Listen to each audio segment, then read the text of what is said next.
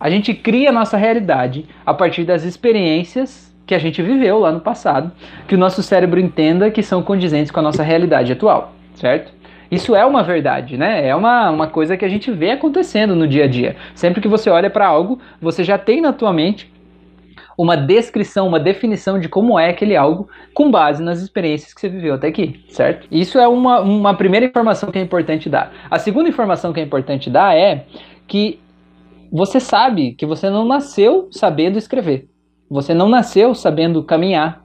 Você não nasceu sabendo desenhar, né? E do mesmo jeito, você não nasceu sabendo fazer sexo ou sentir prazer em uma relação sexual. Você aprendeu tudo isso em algum momento, com alguém, de alguma forma, certo?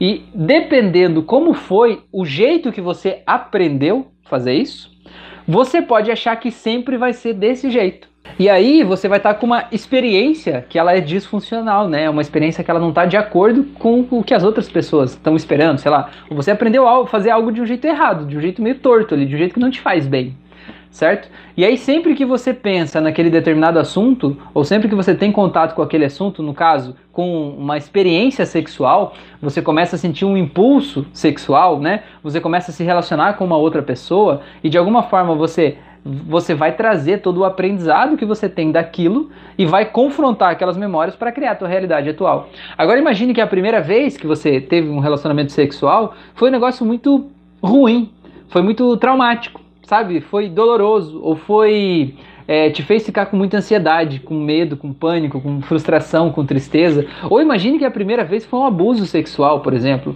Aquilo ali enquanto você não cura aquela memória, de certa forma, sempre que você tiver contato com aquele assunto, naturalmente você vai trazer aquelas memórias de forma subconsciente para construir tua realidade. E se naquelas memórias tem medo, tem dor, tem pânico, tem ansiedade, tem é, tristeza, sei lá, você vai trazer aquele sentimento e vai estar tá com aquele sentimento associado ao ato sexual em si. Então imagina você ali, é, iniciando um ato sexual, mas com um sentimento de desaprovação, um sentimento de se sentir diminuído, um sentimento de humilhação, um sentimento de nojo.